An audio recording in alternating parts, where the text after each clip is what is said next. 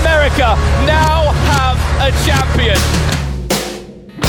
He's going to get. Oh! I'm starting to believe as well, Henry, because he's got to take inflation. What a jumping double from Cole!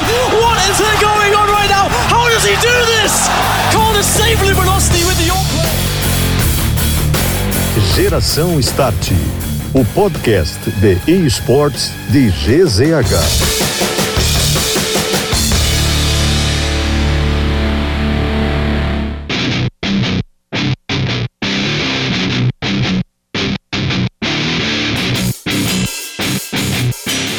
E está dando start, chegamos para mais um episódio do nosso G-Start, o seu podcast de esportes eletrônicos, games, aqui de GZH. Chegamos sempre com a parceria da KTO.com, onde a diversão acontece. Te registra lá para dar uma brincada. Chegamos ao episódio número 67 e seguindo aquela programação que a gente busca sempre aqui no G-Start, de falar com personalidades, streamers, influenciadores, jogadores profissionais, coaches, donos de organização, enfim, para apresentar esse mundo dos esportes eletrônicos.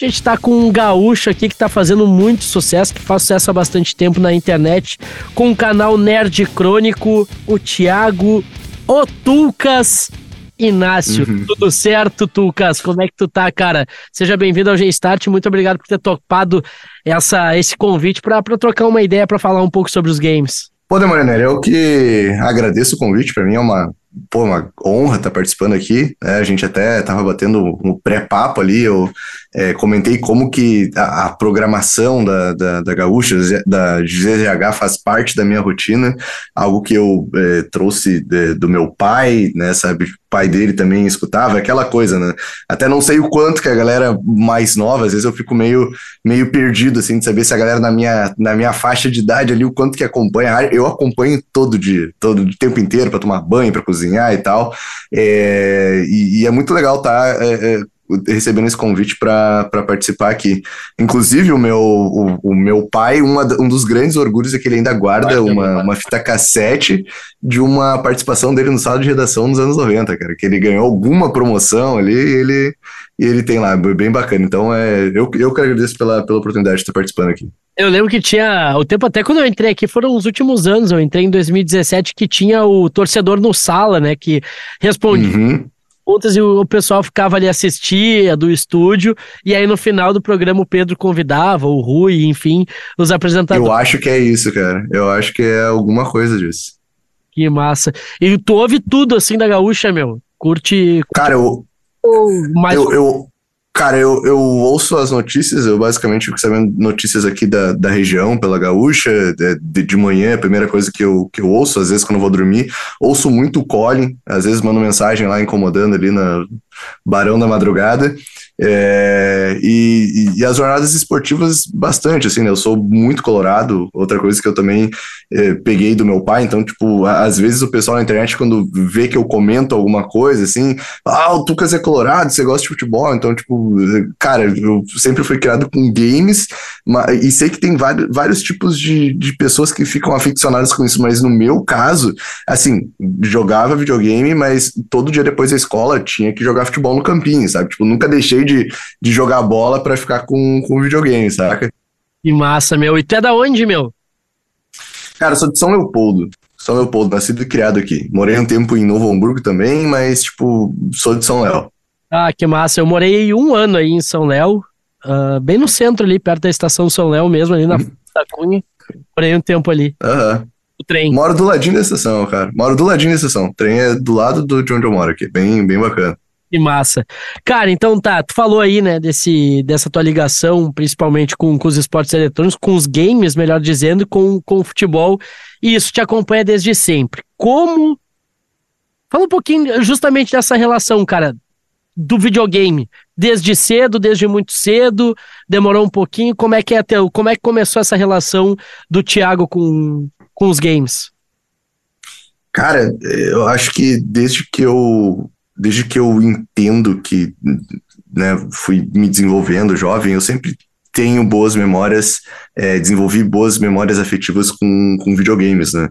Uh, eu tive um Super Nintendo no final dos anos 90, foi o, o, primeiro videogame que, que eu tenho lembrança de ir até o final dos jogos, já ter, tipo, uma cognição para conseguir compreender o objetivo deles e, e como o, o, meu pai, inclusive, tipo, foi a pessoa que me presenteou ele e parcelou ali em, em duras parcelas, né?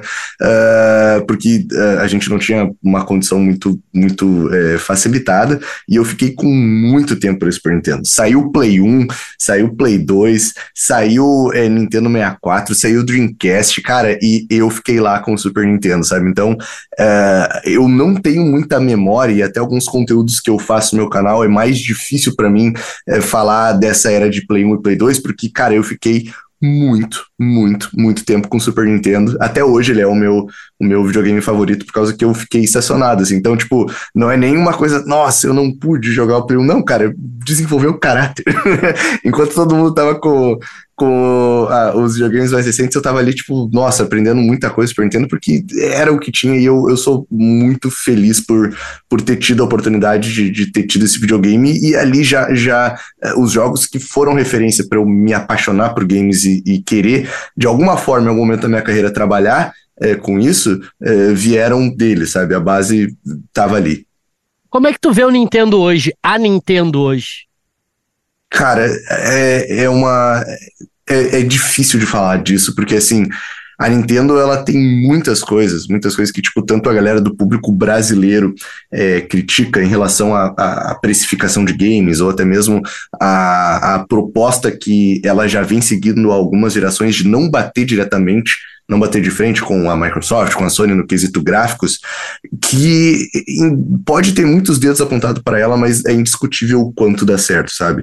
O Nintendo Switch, por exemplo, ele saiu cinco anos depois do Xbox One e ele vendeu, tipo, uma coisa de 3 para 1, sabe? O Xbox One parou de ser fabricado e ele continua vendendo. É, o pessoal tá todo mundo agora, dizem que em fevereiro de 2024 é, tá para sair um, um, Switch 2, é um, um, videogame novo, porque ele está muito perto do ciclo dele, mas é, é indiscutível como a Nintendo, desde o do princípio dela, ela não tem medo de inovar arriscar e ela consegue se manter presa a isso, né? O, o Wii U talvez tenha sido um dos maiores fracassos que ela quis dar um passo depois do Wii e ela não teve medo de pegar conceitos do Wii U que não deram certo não. Isso aqui eu acho que foi bom do Wii U, vamos colocar isso no Switch e deu muito, muito, muito certo, sabe? Uh, o pessoal critica muito aqui ela em relação à precificação de jogos, né? Que é, é meio caro você comprar jogo da digital, digital da Nintendo, você tem que ir pro, muitas vezes para o mercado cinza, usados, e, e que eu vejo como críticas válidas. Uh, mas hoje em dia eu não sou mais o público-alvo da Nintendo, eu tenho muito mais um valor afetivo com ela, mas eu reconheço esse poder que ela segue e vai seguir tendo, assim, olha, eu acho que enquanto existir indústria, ela, ela vai estar tá ali na ponta, sabe, brigando por cima. Sabe, Tucas, que eu acho muito massa assim, essa oportunidade que, que eu tô tendo e, e o público do G-Start vai ter de, de te ouvir, por quê? Porque é claro que a, a ideia do G-Start, né, até te explicando um pouco assim, ele surge muito da questão competitiva, porque eu sou uhum. muito da, da parte de esportes, ou seja, seja o futebol virtual competitivo, seja o CS, né, a questão do, do FPS, uh, não entendo nada ainda, tô tentando aprender sobre LoL, mas tento assistir. Uhum Cloud de novo. Sim. Né, toda, toda, aquela, toda aquela situação, ela, a ideia surge muito dentro do competitivo. Só que eu também sou um cara apaixonado pelos games, desde criança. Eu uhum. sou rival, né, pai? Eu sou, sou cega, né? Pô. Da cega, da cega, pode crer, pode crer. Uhum. Mario, aquela coisa toda.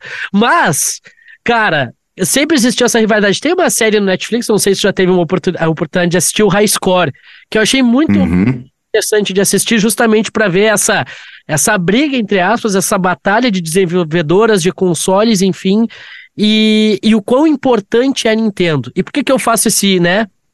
Esse preâmbulo todo para dizer, é bom de poder conversar contigo porque tu é um cara ligado aos games, tu faz um conteúdo sobre games.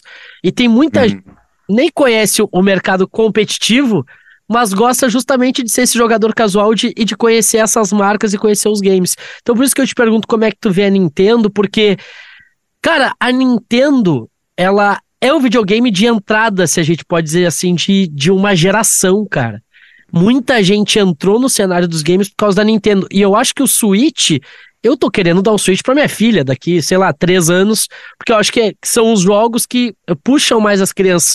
Tu vê isso também? Tu acha que o público da Nintendo também ele acaba vendo isso, de continuar sendo esse videogame de entrada? Cara, responder essa pergunta é baseado no, no Super Mario Wonder. É, Super Mario Bros. Wonder, que saiu hoje, no dia que a gente tá gravando esse dia 20, é o lançamento oficial. Eu pude jogar esse jogo lá na, na BGS, que a, o stand da Nintendo estava eh, disponibilizando para o público que ia lá ou para a imprensa.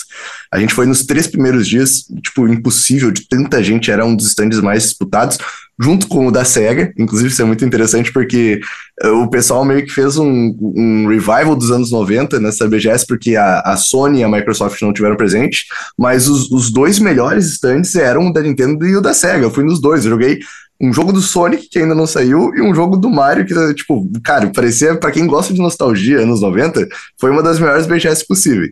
Uh, mas o que que acontece? Eu joguei o jogo lá e agora eu, eu, eu tô jogando o, o jogo aqui também. E a minha esposa, ela é, ela é fisioterapeuta, ela é muito alheia a esse mundo dos games. Ela é, é, mesmo a gente estando junto há 13 anos, às vezes ela olha o que eu tô fazendo, olha o que eu tô fazendo, pensa assim, então, que, que esse cara, que que é isso que ele tava, sabe? Tipo, porque é um mundo muito alheio ao dela. E eu dei o controle para ela jogar o Super Mario Wonder, uma pessoa que, tipo, não é do mundo dos games, e ela instantaneamente conseguiu assimilar o que estava acontecendo, o objetivo do jogo, expliquei a, a questão dos power-ups ali, e eu acho que a Nintendo, como ninguém, ela não só sabe fazer essa introdução lúdica, dos jogos dela para o público jovem, que nem você falou, que às vezes muitos pais é, veem a Nintendo como um, um público de. de veem o, a Nintendo como o, o, console de entrada. Só que eu acredito que é um, um não digo errôneo, mas uh, talvez equivocado a, a, algum público que assimila, não, a Nintendo faz jogos para criança. Porque o que, que acontece? Quando eu fui jogar o Mario Wonder, eu vi que a capacidade que esse jogo tem de ser tanto uma porta de entrada para quem não assimila os games, mas eu que já conheço, começar a jogar ali e ver que tem uh, um monte de esquema, por exemplo, o Mario Wonder tem insígnias lá que você uh, coloca modificadores de poder no Mario, e dentro com, a, com essas insígnias permite você, nas fases, fazer uh, alcançar entradas secretas que você não, não encontra, ou jogar com estilos que variam a gameplay. Isso são coisas voltadas para quem já conhece, para quem está uh, assimilado com jogos e que vira uma camada a mais. E são pouquíssimas empresas que eu consigo ver que conseguem entregar tanto algo lúdico para quem nunca jogou ou para quem não é do mundo e ao mesmo tempo agradar um público que já conhece. Então, tipo, eu acho é, é, a Nintendo muito, muito boa. É quase indiscutível o talento que ela tem para fazer isso, sabe? Ou se alguém achava que a Nintendo tava morrendo, tá longe disso acontecer, né, cara? Não, cara, muito difícil. Até inclusive, de vez em quando sai, sai é, umas brincadeiras com isso que ela tem dinheiro em caixa para é, é, bizarro, é bizarro, ela tem dinheiro em caixa para tipo, ir mal umas três gerações assim que ela ainda consegue ficar existindo, sabe? Eu acho muito difícil. É, porque a nossa geração anos 90, que nem tu disse, né? É a SEGA e a Nintendo, tipo, e, pô, quanto tempo não tem algo grande da SEGA assim também, né, cara? Uhum. É, enfim. É, como é que foi é, essa... no final dos anos 90 ali. Oi? Como é que foi essa experiência também de, de ver a SEGA ali? Tu acha que pode voltar forte? Como é que tu tá vendo? Cara, a, a, então, o que acontece? A SEGA, ela é, ela é forte, ela é, tem um nome significativo, só que no final dos anos 90, ela, ela fez uma aposta muito grande pro Dreamcast em relação de investimento, em, em relação à tecnologia, para bater de frente não só com a Nintendo, mas uh, com a Sony e o Play 2, né? Que eles saíram quase juntos, assim. E é, o, o, o, Dreamcast em si, né? Ele tinha muitas coisas à frente do, do tempo dele. Se você parar para ver, hoje em dia o pessoal ainda faz um faz conceitos de que talvez os, controle, os controles, os joysticks, né, tenham é, tela para você interagir com touch.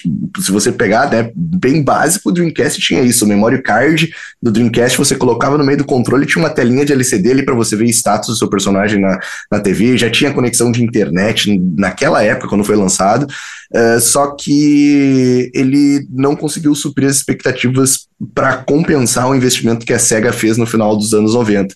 Ela chegou a ficar na frente na, nas Américas uh, da Nintendo, né? E você mencionou a série High Score da Netflix que mostra isso muito bem com a criação do Sonic, que conseguiu bater de frente com o Mario, com marketing mais agressivo, né? Voltado para não eles conseguiram subverter a imagem da Nintendo e fazer parecer com que é, ele era o console da, de quem era mais criança e, e a Sega era o console de quem era o adolescente mais é, descolado, assim, sabe? E, e essa imagem deu muito certo, mas Uh, o, o, Sega Saturn, que veio antes do, do, do, do, Dreamcast, não foi bem, o Dreamcast não foi bem, e acabou que ela teve que se sair do mercado na produção de consoles. Então, dificilmente, com o poder de dinheiro de aquisição que ela tem hoje em dia, ela voltaria para o mercado competindo como consoles. Mas ela é uma publisher, né? Que ela é uma publicadora de jogos que investe no desenvolvimento e publica jogos de, de empresas muito fortes, a série Yakuza, Sonic, é, é, tipo, poxa, Persona, que é um dos, um dos JRPGs mais fortes aí, ela tem muita coisa. Mas para competir como é produtora de consoles, cara, é difícil. Tem gente que sonha com isso porque tem muita memória efetiva com o Mega Drive, com, com o próprio Dreamcast. Eu acho que seria legal, mas é, ela não tem dinheiro, apesar de ser uma grande empresa, para voltar a competir nesse patamar. Inclusive, é, a, a a, a porrada foi tão grande que ela tomou no final dos anos 90 ali, né, em relação a, a quase falir, que, se eu não me engano, o Dreamcast foi lançado em 98 em 2000, eles já estavam vendo, gente, vamos falir, não vai ter mais o que fazer, e já começaram a botar jogo do Sonic no Nintendo, no GameCube e no Game Boy Advance, porque eles precisavam vender de qualquer maneira, uma coisa que era impensável para quem é, via toda essa rivalidade do Mario e do Sonic ali nos anos 90, né? É, que é bem curioso essa, essa, essa aposta. Eu lembro do, do lançamento do Dreamcast muito por causa do jogo do táxi, né? Que tu era um táxi. Não, Taxi Driver. Maravilhoso, é. maravilhoso. É, era demais aquele jogo, então. Uh... Aliás, desculpa, é, é Crazy, é Crazy Taxi, mano. É, é um arcade Crazy Taxi, muito bom até hoje lá. O personagem, hey, hey, hey! Crazy, é muito, nossa, é muito bom, mano. Super nostálgico mesmo. É, foi muito massa. Eu jogava em locadora, porque eu tive. Uhum. Eu tive o Mega Drive e fiquei com o Mega Drive por um longo tempo, mais ou menos que nem tu, assim. Fui, fui uhum. o Play 1 em 2006. O Play 1. Nossa! Aham. Tive ali o meu primeiro emprego, consegui comprar ali, meu pai completou, eu comprei. Desde então, daí fui, fui renovando até o 4, né, até o Play 4, uhum. de na pandemia, porque agora eu tô no PC, mas já tô pensando uhum. em, em, ir pro, comprar um, comprar um Switch pra, pra jogar em família, assim, e depois um, um Play 5. Cara. Isso é uma coisa bem comum, inclusive, no, no Brasil, pelo cenário é, é, tem, eu tenho alguns vídeos que eu menciono sobre isso, que o pessoal é, foram vídeos que o pessoal reagiu e até tipo do canal, assim, muito do que eu é, consegui crescer nele no último ano foi a partir de react de criadores maiores que de alguma maneira acharam o canal, uh, gostaram de alguns conteúdos, reagiram e, e um dos que eu fiz foi o, o, manual de sobrevivência do gamer brasileiro, que eu fui pro meio do mato num parque que tem aqui em São Leopoldo, para tipo fazer uma paródia daqueles programas de sobrevivência, é, tipo Bear Grylls, sabe? A prova de tudo, em que eu dou dicas de compras de jogos, porque é, sempre foi complicado adquirir jogos no Brasil. Isso que você está falando de você adquirir um PlayStation 1 só em 2006 é algo super normal, super normal. O PlayStation 2 lá fora, ele foi lançado, ele foi anunciado é, e lançado no Japão para algumas lojas em 1999, finalzinho, dezembro de 99. Em 2000 já estava na América e ele foi lançado oficialmente no Brasil em 2008. Então, tipo, que ele começou a ser produzido aqui. Então, para nossa realidade de comprar de fora, uh, impostos que existem em cima de eletrônicos, é, é, é muito comum que o brasileiro uh, sempre foi, a, a, não digo atrasado, mas o acesso a eletrônicos, acesso a games, para a gente foi tardio tardio, assim como o, o, PC. Eu depois que eu saí do Super Nintendo fui pro PC também, que ali no PC, pô, dava para baixar umas coisas, dava para gravar uns o amigo gravava um CD, você conseguia emprestar o jogo, era mais fácil de que você ter que comprar um jogo uh, original, né? O próprio Play 1, mídia de CD, nesses países emergentes, como o Brasil é, sempre que existe uma facilitação da pirataria, e também é uma, um, um, tema que às vezes uh, entra nesse, nesse meio da difusão dos games do Brasil, uh, todo o console que tem uma facilidade de reprodução da sua mídia para o mercado cinza acaba sendo mais popular nesses países, sabe? É o caso do Brasil, o Paraguai, Tailândia, é, onde muitos desses jogos a gente nem vê um jogo original. A gente só conhece os jogos na. na, na como é que o pessoal vendia na banca, os é, 3x10 ali, sabe? Tipo, com, com caixinha de plástico e, e de papel, sabe? Sim. Ô, Tucas, e aí quando é que surgiu a tua ideia de, de trabalhar com isso, meu? De, de, de ser, um, cara, ser um profissional dos games? Cara, então, é, eu, eu sou formado em jogos digitais na Fevale, né? Eu tenho formação na área, cursei ali, apesar de nunca ter é, é, trabalhado com desenvolvimento de jogos. É, eu entrei na faculdade e crescendo, né, apreciando jogos, eu entrei com aquele sentimento de que, poxa, será que eu devo fazer algo relacionado a isso, mas é complicado e eu comecei a cursar design. Só que lá no, na, na Fevale, né, tipo, eu sempre vi andando pelos corredores uma galera meio, meio esquisita, assim, sabe? Uma galera, essa galera meio esquisita, pensar, pô, esses caras parecem comigo. é meio que, que, é, que é, é meio que a minha vibe, sabe? turma, essa é a minha turma, eu quero estar com eles. Isso, exatamente, exatamente. E eu lembro que eu troquei uma ideia com o pessoal, viu a grade curricular do curso e inclusive é, algumas ferramentas de edição digital, eu, na época eu queria trabalhar, né? Eu queria já poder, tipo, sei lá, trabalhar com alguma coisa numa editora ou, ou, trabalhar numa agência, né? Eu precisava ir no design só no outro semestre que ia ter essa introdução, e eu vi que jogos digitais logo no primeiro já ensinava ali coisas tipo do uh, Photoshop, animação, edição de vídeo, Premiere e tudo mais.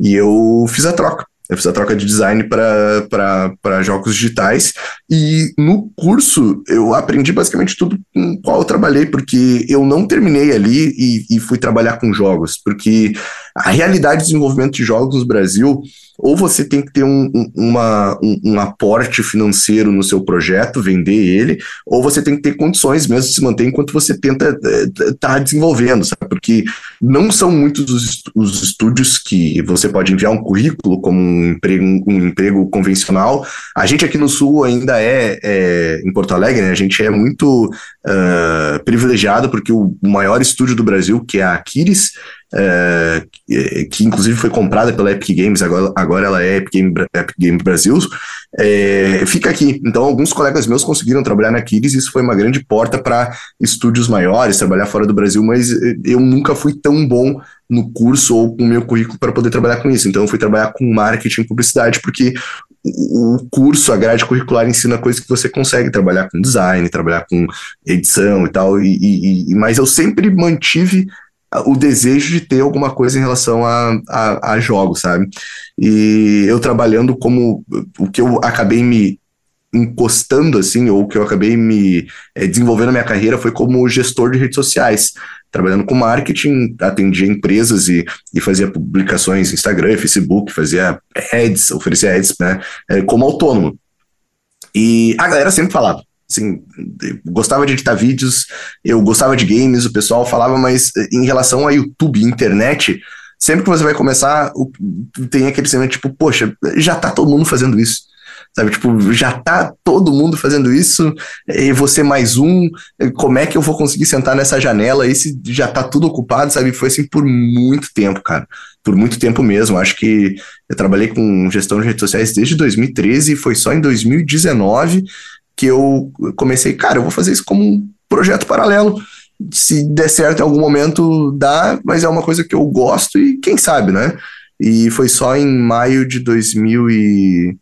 É, maio do ano passado, no dia, eu lembro, foi no, no dia 1 de maio, no dia do trabalhador, que eu falei com o meu último cliente de, de redes sociais, né, de, e falei, olha, cara, eu vou você é meu último cliente, a gente vamos encerrar porque eu vou estar tá me dedicando 100% pro, pro meu conteúdo, pro meu, pro meu canal eh, de games, que ainda não, não tinha um terço do que eu tenho hoje alcance, mas eu vi um, uma luz ali para eu me dedicar a isso e poder trocar de carreira e trabalhar de fato com games.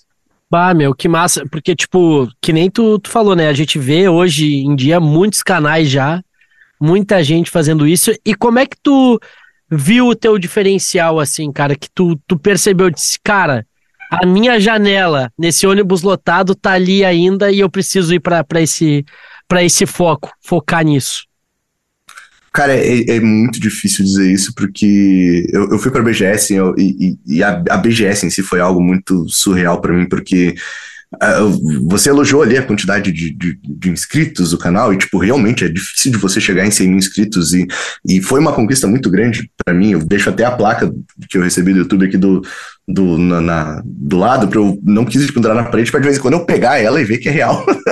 Mas eu eu não imaginava que por esse número que é expressivo por padrão do YouTube, poxa, tem muitos canais maiores, tem muitos canais com esse, e eu não imaginava que lá na BGS eu, eu ia encontrar tanta gente que acompanha o canal e, e quando eu saía do stand lá, tipo, muita gente vinha falar comigo e uh, que acompanhava meus vídeos, que conheceu por, por tal react, por tal pessoa, e isso me, realmente me causou um, um impacto, sabe? E algumas pessoas lá me perguntaram também em relação a as pessoas sonham em trabalhar com isso, as pessoas muitas vezes sonham com, com trabalhar com produção de conteúdo relacionado a games, ou um canal no YouTube, gameplay e tal. E, e é uma, algo difícil de responder, porque realmente existem muitas pessoas já sentadas em certas janelas, e às vezes você tem que criar a sua sabe? Você tem que ter alguma. É, é, é, parece vago, mas foi uma dica que eu, que eu ouvi do, do, no podcast do Jovem Nerd, que são. É, é, é um cara, né? Tipo, ele e o, e o, o Dave, né? O Alexandre Ottoni e o, e o Dave Pazzo são dois caras que começaram muito cedo e eles sempre falam sobre questão de conteúdo e tal. E eu lembro que teve um, um podcast deles, do Nerdcast, que eu vi que eles falaram, cara, alguma coisa diferente tu tem que ter. Não importa o que é, mas alguma coisa tu tem que tentar fazer diferente do, dos demais. É, se você começar um canal falando sobre. Eh, vai ser só gameplay? É, não. o meu negócio é que eu jogo. Cara, aí sim, vai ser você e mais um, milhão de gente que você vai ter que, que brigar, sabe? E eu sempre consumi alguns conteúdos da internet gringa é, que são voltados mais para produção sabe, de ter uma, um, um roteiro, de ter um, uma análise, não ser só o jogo por si, que é o que eu tento fazer no meu canal hoje em dia. Eu tento falar sobre aspectos da indústria, aspectos que os jogadores gostam, não gostam, é, é sempre com humor e tentando fazer essa análise. É, tava, tava vendo alguns, alguns vídeos, né, inclusive uh, para entender e ter uma base mais ou menos de como, de como tu trabalha. E dá para ver muito dessa tua questão de gravação e edição, né? Porque tem um cara que tem umas sacadas em todos os vídeos, tem uma, uma ediçãozinha, tem, tem um detalhe ali. É, esse tu acha que é o teu diferencial nesse momento é justamente ter esse storytelling, ter tipo todo esse roteiro para chegar no público e dizer, ó, captar o público por essa brincadeira entre aspas. Sim, Cara, tem bastante gente que faz isso, assim, não é uma exclusividade do canal, mas eu tento usar algumas, alguns recursos que o pessoal usa em stand-up para poder produzir os roteiros, os roteiros, sabe? Então, cara, a gente tem algumas pessoas, alguns produtores de conteúdo na área de games que, é, desde que eles começaram, eles têm material roteirizado e eles contam uma história, né? Ao invés de só abordar o jogo, só jogar, eles montam uma narrativa para dizer por que, que eles estão jogando aquel, aquele jogo. O Eng Videogame Nerd provavelmente é um dos caras mais conhecidos, assim, que é, começou a fazer esse conteúdo. Ele tem toda um, uma, um, uma história no canal dele de por que, que ele está jogando os jogos, é né? uma coisa que extrapola muito o, só o, o, fato de jogar. E isso pega tantas pessoas porque jogos é, são uh, feitos para te transmitirem experiências e sentimentos. E por isso que as pessoas se identificam tanto, sabe? E eu tenho algumas inspirações como ele, o Scott DeWoz, é, que são produtores lá de fora, que fazem isso muito bem. Né, o, o Cadícaros também é um cara que eu gosto muito e, e, e, que ele apresenta os jogos dessa maneira irreverente, engraçada.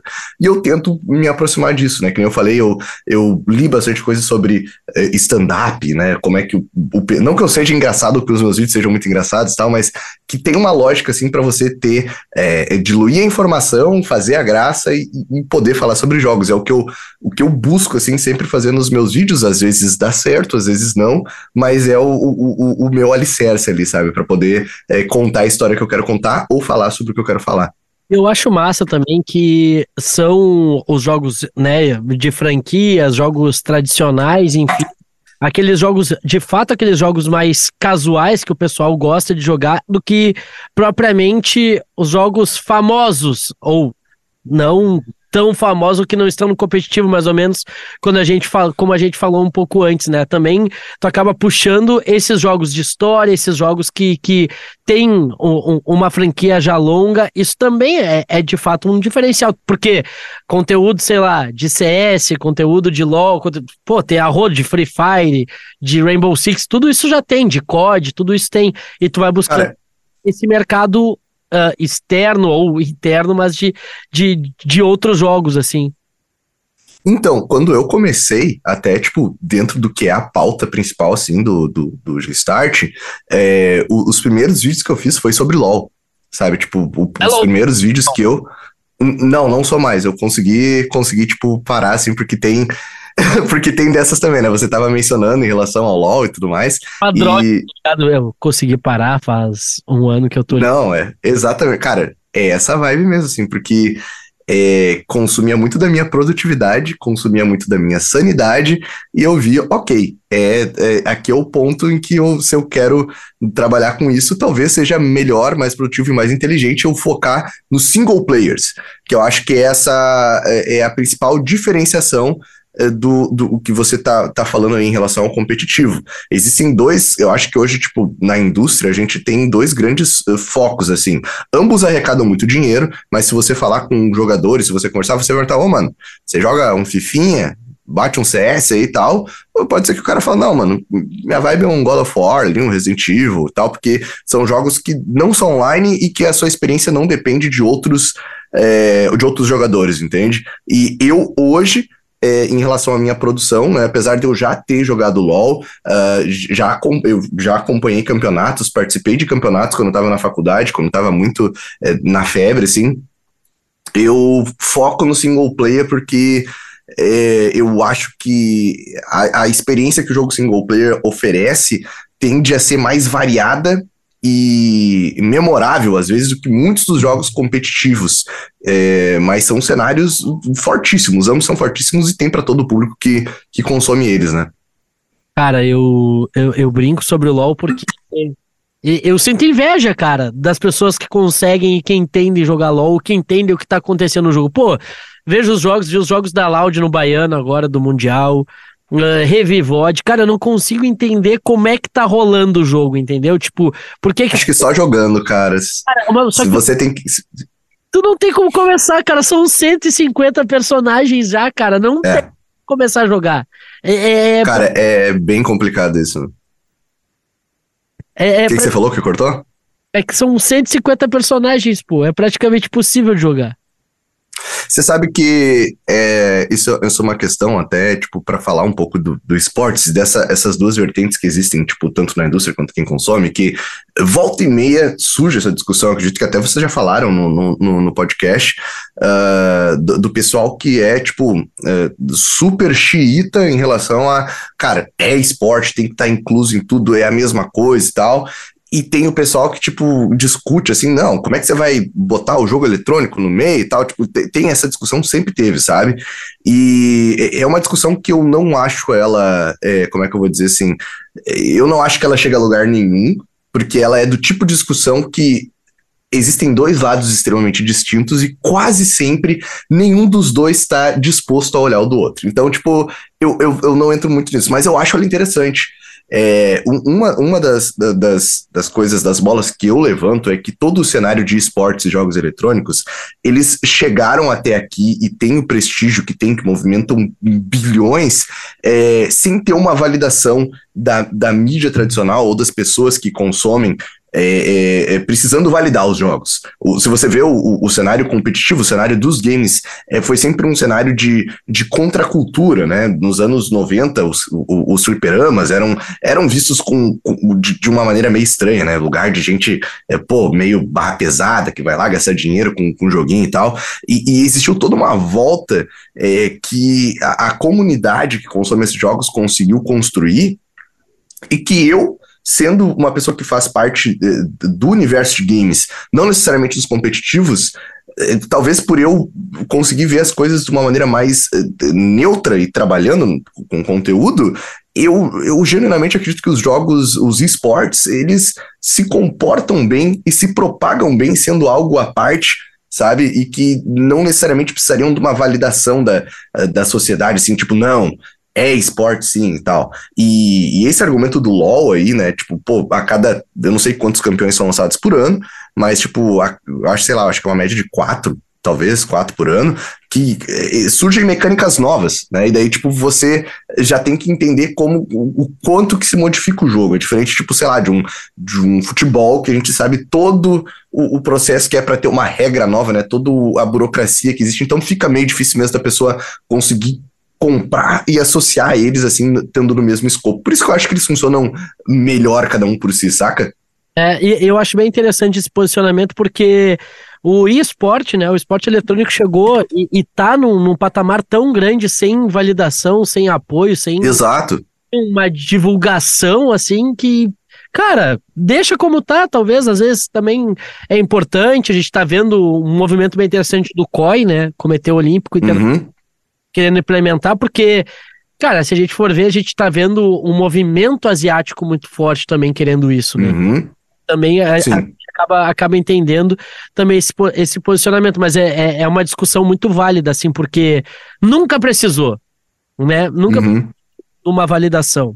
Enfim, mas a, a, a, gente torce que só dê tudo certo e que os esportes cresçam cada vez mais. Cara, tu começou no LoL, né? Tu começou nessa uhum de LoL e acabou mudando. Hoje ainda, como é que é a tua relação com o esporte? Não necessariamente com o LoL, seja com Dota, ou seja com, com, com outro jogo assim competitivo. Tu acompanha, tá. jogar às vezes?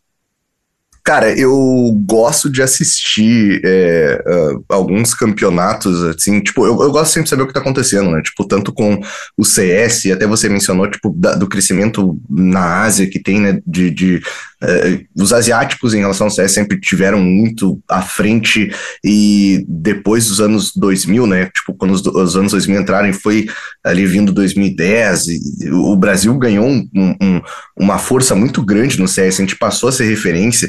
E eu acho que é, é, aquele tipo de coisa, assim, quando chega às vezes época de Olimpíada, sei lá, é, eu, não, não, eu não acho a coisa mais interessante do mundo a, a marcha atlética, né? O pessoal correndo lá, assim, daquele, daquele jeitinho. Mas quando eu sei que um brasileiro tá ali perto do pódio, eu, pô, eu vou, vou torcer pela gente, né, cara? Se for gaúcho ainda, né? O cara, o bairrismo, o bairrismo império, a gente não, pô, marcha atlética, vamos lá. Uh. Mas eu gosto bastante de ver é, a Evo, né, que é o, o, o campeonato ali, tipo, de uh, jogos de luta, é, o LoL eu já acompanhei mais, mas até pra, tipo, manter o tratamento e não ter vontade de jogar, eu não, não vejo tanto, assim, né, só de vez em quando, só de vez em quando, assim, mas uh, eu, eu, eu só em relação ao tempo que hoje o canal, ele, ele é, eu sou uma equipe de um homem só, às vezes eu consigo ter alguém me ajudando a produzir os vídeos e tal, uh, eu não tenho muito tempo para abrir uma, um espaço de dedicação grande para um jogo competitivo a ponto. Não, eu quero competir, quero conseguir um, um ranking maior, cara. É, eu sei que isso não. Tem muitas das pessoas que acompanham o canal, o meu público, que, que tá nesse, nesse modo, nesse cenário, mas eu prefiro sempre algo mais relax, algo que no final do dia eu consigo é, é, ligar ter o meu tempo de compromisso com o jogo e desligar sabendo que, tipo, eu, eu, eu fiz ali, não tem nada me chamando para jogar na semana ou alguma coisa assim. E, e, e, por isso que quase sempre eu só assisto os campeonatos, sabe? Quando tá tendo algo grande, assim, uma final, uma, uma semifinal com times brasileiros. Ô, Tucas, me diz uma coisa, tu, tu, tu falou bem ali que tem um, um exército de homem só, né? Uma equipe de homem só. Quantos vídeos por semana tu, tu consegue produzir, tu consegue publicar, né? Pra, no, no teu. Uhum. E rola live? Como é que funciona para o pessoal te acompanhar? E tem tempo para essas lives também?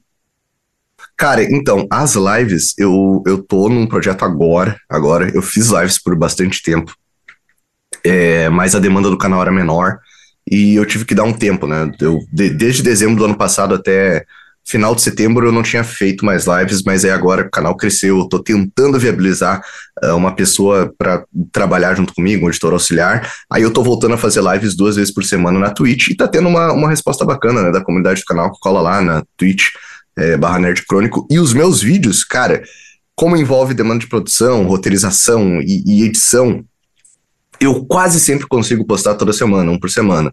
Agora eu fui pra BGS e eu já tô, tipo, há um tempo sem postar, mas, cara, quase sempre um por semana. Às vezes, quando eu faço um vídeo um pouco mais complexo ou mais comprido, aí acaba passando e, e dá uma semana sim, uma semana não. Mas quase sempre um por semana eu tô, tô conseguindo entregar lá no canal. Como é muitas vezes de, de review ou de análise de jogos, né? Tem também essa demanda do, do tempo de tu jogar, né? Tu tem que jogar por Sim, um cara. tempo para poder fazer o teu roteiro, tua análise toda e conseguir fazer essa, essa produção.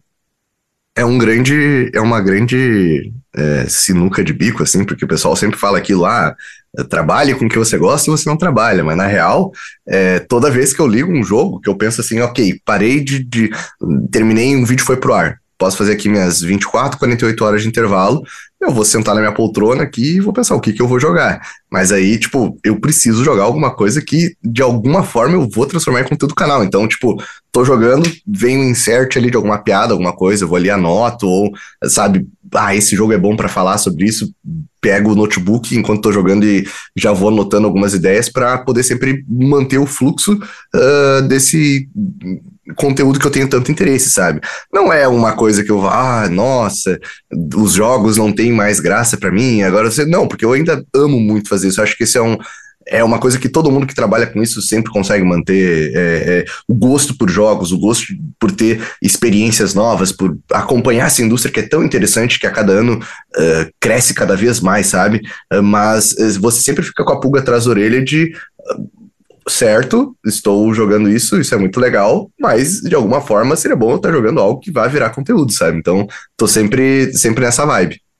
E recentemente, meu, qual o jogo que tem te agradado mais, assim, tu tem, tem curtido jogar, pensando no conteúdo, mas que também tem, tem te agradado bastante? Cara, uh, 2023 é, é um ano absurdo.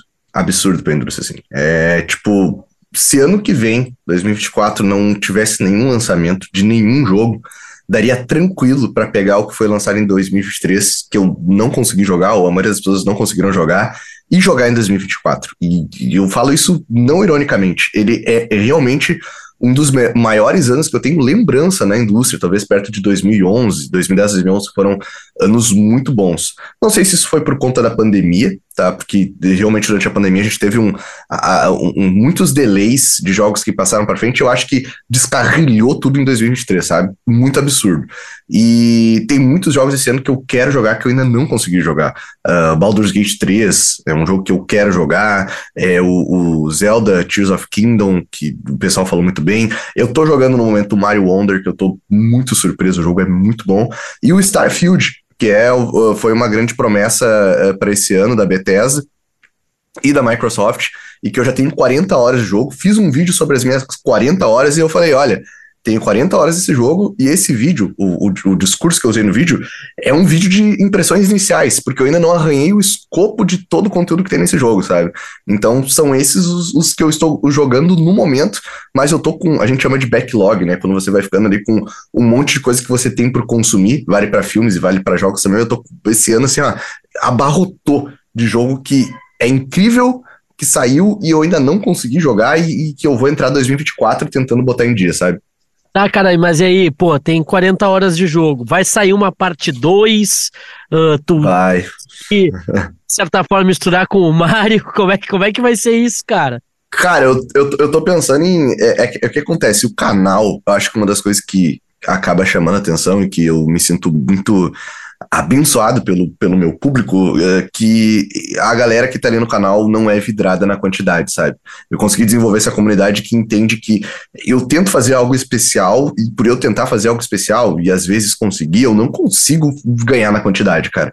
Faz muito tempo que essa é a vibe do canal. É, é, eu sempre tento viabilizar pelo menos um patrocinador, uma, uma, uma um veículo para eu poder fazer uma, um segmento patrocinado no canal, uh, ah, para eu não depender do AdSense. Né? Eu tenho também uma rede de apoio do canal, através do Apoia-se, que a comunidade eh, eh, doa uma, um, um, um, valor né, uh, baixinho por mês, daí muitos ajudando, dá um, um, uma grana que eu consigo pagar as minhas contas, e para eu não é, brigar com o algoritmo. O YouTube ele é muito predatório para quem vai começar nesse sentido em relação a você tem que estar tá sempre postando e sempre colocando coisa. Então eu meio que criei alguns subterfúgios para eu ter uma moeda de troca com a galera que consome o canal, sabe?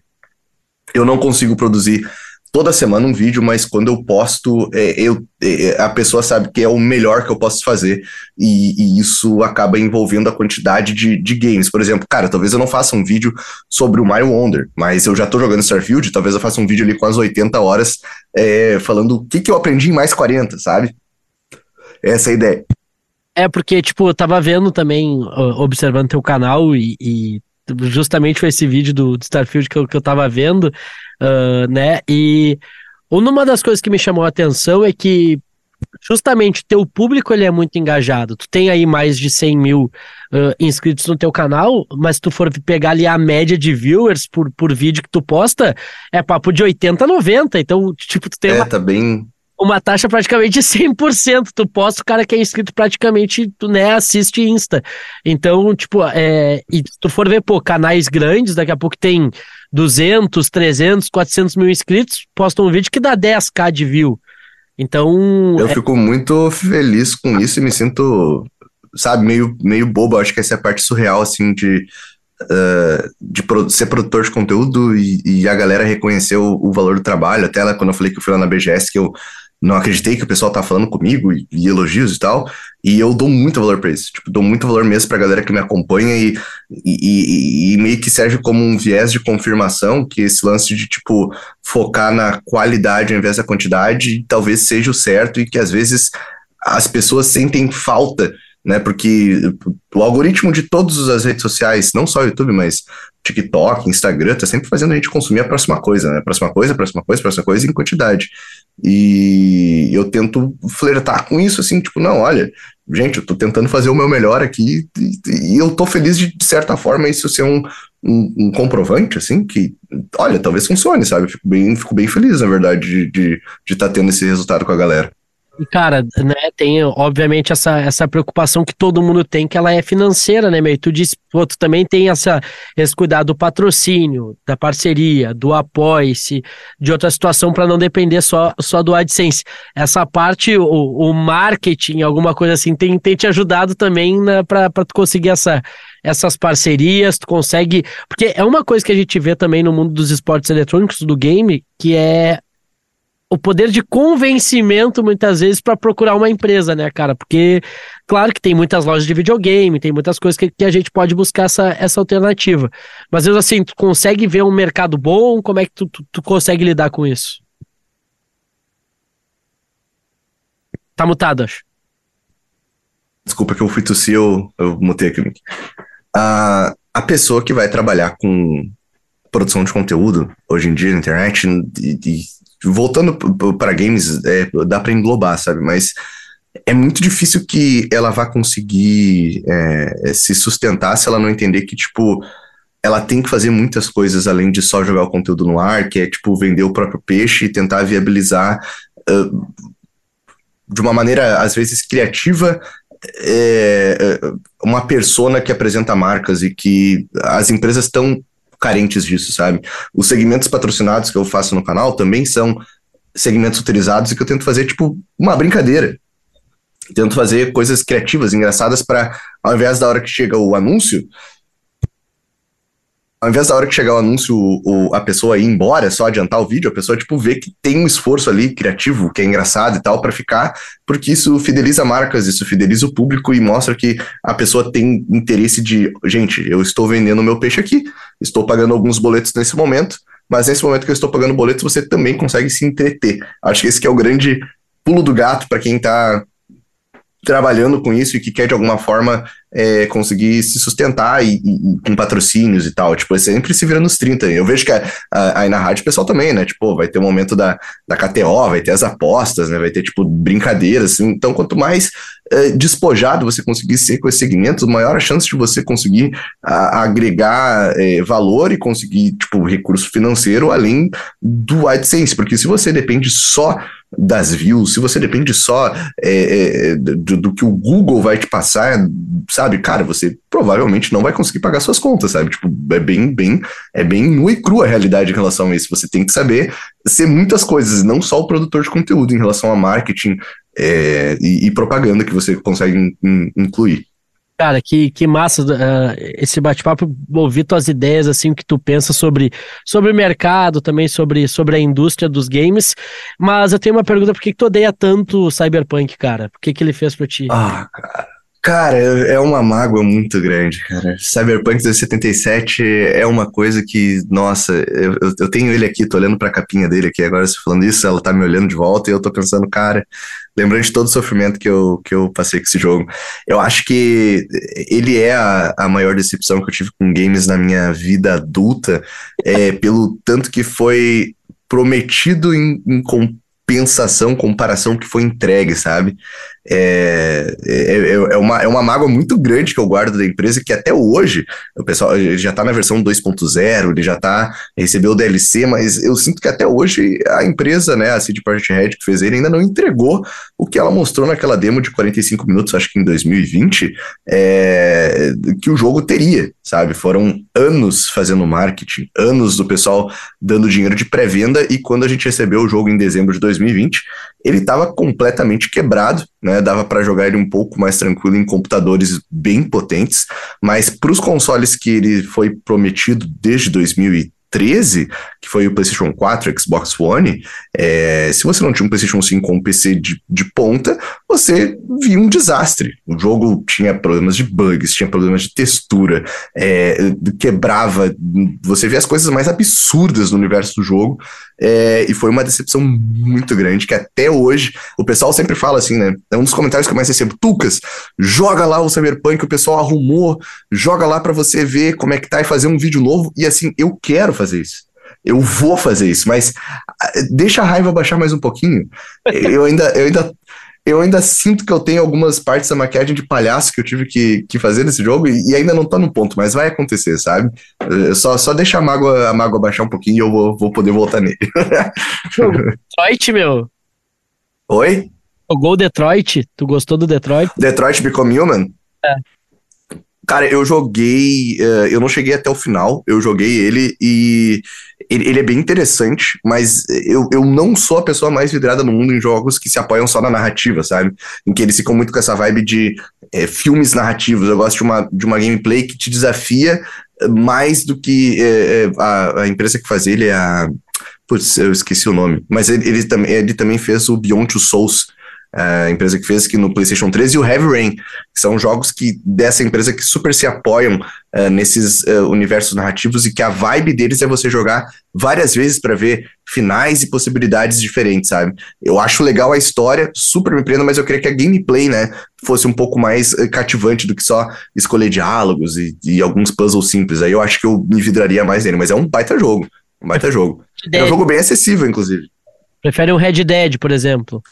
Prefiro um Red Dead Redemption, gosto pô, bastante, bastante um jogo cheio de detalhe e tal, é, que inclusive tá no meu backlog porque é gigantesco e eu não consegui até o fim, mas ainda vou, vou colocar ele em dia também, pretendo tirar daí.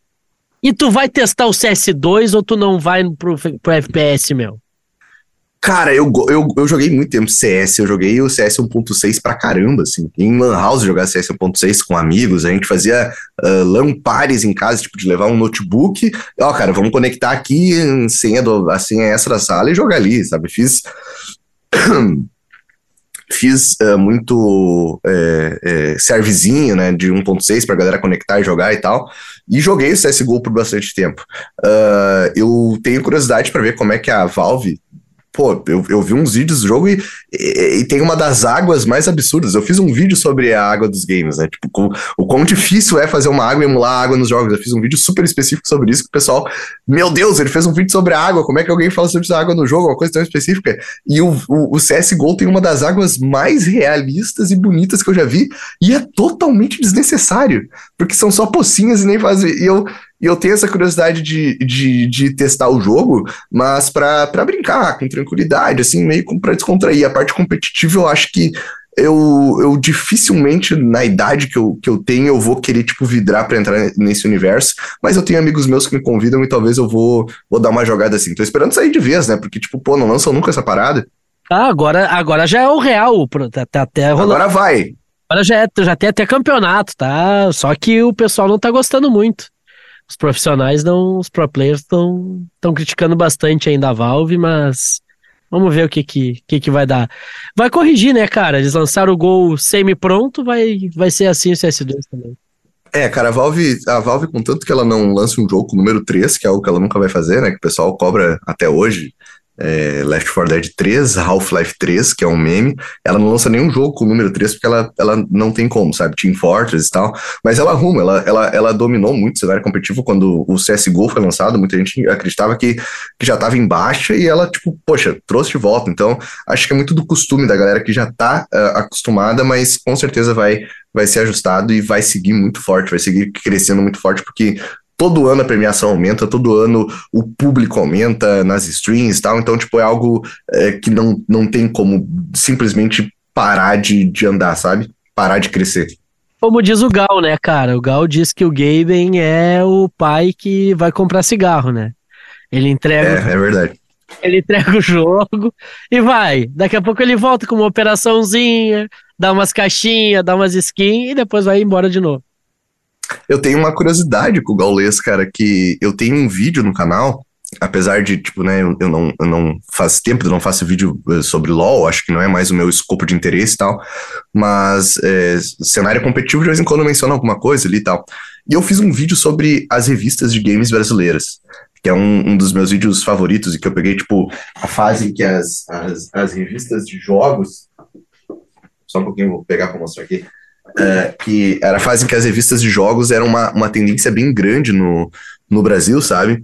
É, e, e, em, diversos, em diversos lugares. E, e nessa é, vídeo que eu fiz falando sobre as matérias e tudo que tinha aqui, tipo, preços absurdos de hardware, eu, eu acho que é nessa revista aqui, inclusive, que eu peguei para mostrar, uh, eu tava lendo uma entrevista sobre um time brasileiro de um clã de CS. Essa revista aqui, ela é de é, 2004. Tá? Ela é de outubro de 2004. E aí eu vi o, o clã brasileiro de CS falando sobre como que o Brasil é visto no cenário competitivo, o que, que é o futuro do jogo e tal. E eu tava vendo o comentário da galera que fazia parte, e daqui um pouco eu, eu, eu, o repórter ele pergunta assim, cara, e vocês acham que de alguma forma, né, aquela, aquela velha é, questão que muitas vezes traz cenário, vocês acham que o jogo pode influenciar a, a violência e tal, de alguma forma, e daí o, o, o, o, jogador ele falou: não, de maneira alguma, a gente joga aqui, mas é todo mundo amigo. A gente não, não tem essa questão do jogo influenciar, né? Termina o jogo, a gente é tudo de boa e tal. E o nome da pessoa que disse, disse isso foi o Gaulês. Ou seja, é, é, não sei se você vai conseguir ver aqui, ó, mas é, o, o Gaulês, ele tá aqui nessa revista de 2004 com o time dele de de CS, o nome era G3X, Geração X, e eles estão falando sobre esse campeonato que, que, foi disputado, acho que na, na Tailândia, sabe? Foi um, uma surpresa bem, bem grande, assim, quando eu tava fazendo esse vídeo, que eu achei isso aqui num arquivo que é quase analógico e que não tem mais nenhum lugar, sabe? Essa entrevista com o cara falando naquele tempo que tá. Então pensa, o cara tá há muito tempo no cenário, envolto no, no CS, e se existe desde aquele tempo, não é agora que vai simplesmente eh, deixar de acontecer, sabe? É bem, bem bacana. Cara, que loucura. Acho que se tu mostrar, mandar essa revista pra ele, ele vai enlouquecer, cara. Cara, o pessoal tentou falar em, em live para ele reagir ao vídeo. Aqui tem a fotinho dele. Olha, olha, olha o quanto o cara tá novo, ó, mano. Porra, guriz. Olha só, e, Aham, gurizão, cara. E, e só que, tipo, é muita gente no chat, sabe? Pulando, pulando, pipocando assim, fica, fica difícil. Mas com certeza, isso aqui é um, é, foi, foi um achado, assim. E, e que é uma das coisas que eu mais gosto, assim. É, é, eu falo muito sobre jogos, falo sobre a indústria, características do que está acontecendo no dia a dia. Esportes é uma das coisas mais atuais possíveis para vocês falar, falar hoje em dia, da super evidência, mas eu também trago essa parte de, de nostalgia nessa transição do analógico da indústria, antes da, da internet e, e os games se juntarem de vez, sabe? Que tipo, conversa muito com o público que já está na casa dos 30, na casa dos 40 e tal, e acaba tendo essa demanda, sabe? É bem, bem bacana. Que massa. Tucas, o que, que tu tá planejando aí? Meu, dentro do teu canal, da tua vida profissional, pessoal, enfim, o que, que tu tá, tá pensando aí para esse final de 23, já vendo 2024 logo em seguida? Cara, eu, eu tenho dois segmentos de vídeos no canal. Um que é um formato mais simples, que é eu, tipo, na frente do Chroma aqui falando opinião. E outros são as grandes produções que, tipo, são vídeos que eu nem dou prazo para mim mesmo. Eu simplesmente escrevo e o meu eu do futuro que se vire para editar e, e, fazer a parada, tá ligado? É, e, esses vídeos são os meus favoritos, por incrível que pareça, sabe? E eu tenho alguns que eu quero fazer esse ano ainda, que o pessoal uh, me cobra. Nesse pró próprio vídeo que eu fiz sobre as revistas de games brasileiras, eu quero fazer um sobre a fase dos CDs na distribuição dos CDs demos que vinham com essas revistas, né? Tipo, eu quero emular eles e poder fazer um vídeo tão complexo uh, quanto ali na casa de 40, talvez 50 minutos. E eu gosto de fazer essas produções porque é, é, o que eu vejo que o pessoal lembra bastante de, do canal e eu me sinto muito feliz fazendo eles porque eles viram quase uh, bem, entre aspas, mini documentários, assim, sabe? Uh, e eu tô muito feliz com, com o, o patamar de público que tá consumindo o canal, eu tô muito feliz com o, o tanto que as pessoas estão dando valor para ele. E, cara, eu quero sempre complicar cada vez mais a minha vida. eu não quero de maneira alguma começar a fazer uh, nada mais simples ou mais fácil. Muito pelo contrário, quando eu, eu vejo que eu vou tendo aporte de público, vejo que uh, tô conseguindo chamar atenção de marcas, eu quero conseguir aumentar o escopo e o grau de dificuldade das minhas produções para, sabe, tipo, conseguir eh, dar o devido valor que essa indústria que eu tanto amo, esse conteúdo, né, que eu tanto amo, que eu giro em torno, tem. Eu acho que é a minha maior é, aspiração para os próximos anos aí, até o fim de 2023 e os anos que vem. Tiago Tucas Inácio, nosso convidado do G-Start, episódio número 67. Cara, muito obrigado, prazerzão ter, ter te tido aqui conversando com a gente. Muito obrigado por ter disponibilizado aí mais de uma hora do teu dia aí para resenhar, para trocar essa ideia. Devo ter atrapalhado seguidores e inscritos do Tucas. nada, nada. Do, do, próximo vídeo. Cara, muito obrigado de coração, todo sucesso para ti. Conta com a gente no que, no que tu precisar. E deixa o serviço aí pro pessoal te seguir, canal, Twitch, YouTube, redes sociais. Demolinério, eu que agradeço, assim. É, repito que para mim é tipo, poxa, eu, eu falei, o meu pai, né, que tipo, me ensinou a ouvir rádio e fez eu, eu me apaixonar, algo ser ser parte da minha rotina, né? Uh, mesmo que seja um, um, um, programa online dentro da, do ecossistema que tem uh, de vocês, para mim é tipo, super feliz. Eu falei para ele, falou, nossa, que legal, tal, né? Tipo, eu falei, né, que que ia participar e, e, é algo que eu não me vejo simplesmente deixando de consumir é, a programação de todo o universo que envolve a, a o GZH e, e, a Gaúcha. Então, tipo, eu fico muito feliz, espero poder é, voltar aqui outras vezes para poder falar sobre N assuntos que, que achar pertinente eu falar. E muito obrigado para quem quiser seguir é Nerd Crônico no YouTube, Nerd Crônico na Twitch e Otucas lá no Instagram. A gente tá sempre lá postando conteúdo é, bem complicadinho e que é, prejudica meu eu do futuro. Demais, segue aí o Nerd Crônico, segue, o Tucas para esses conteúdos muito massa sobre os games. Para todo torcedor existe a KTO.com, palpite com razão, palpite com emoção, palpite com diversão. KTO.com te registra lá e dá uma brincada. KTO.com, onde a diversão acontece. Pedir pro pessoal lá da KTO botar uma odd. Quanto que estaria pagando o Tucas voltar a jogar Cyberpunk no futuro? Olha aí sei lá. Nossa, isso aí. Um para um para 200 quase, um para 100. Vamos ver como é que vai vão falir os, vão, vão falir o sueco, cara. Vai. Vão falir o sueco aí nessa aí. Olha, eu jogar ali. Olha só. Então te registra lá na KTO.com para dar uma brincada. Esse foi o episódio número 67 do G-Start. Muito obrigado a todos. Não se esqueçam de se inscrever na sua plataforma de áudio preferido. Toda segunda-feira tem episódio novo aqui do G-Start. Muito obrigado a todos. Até a semana que vem.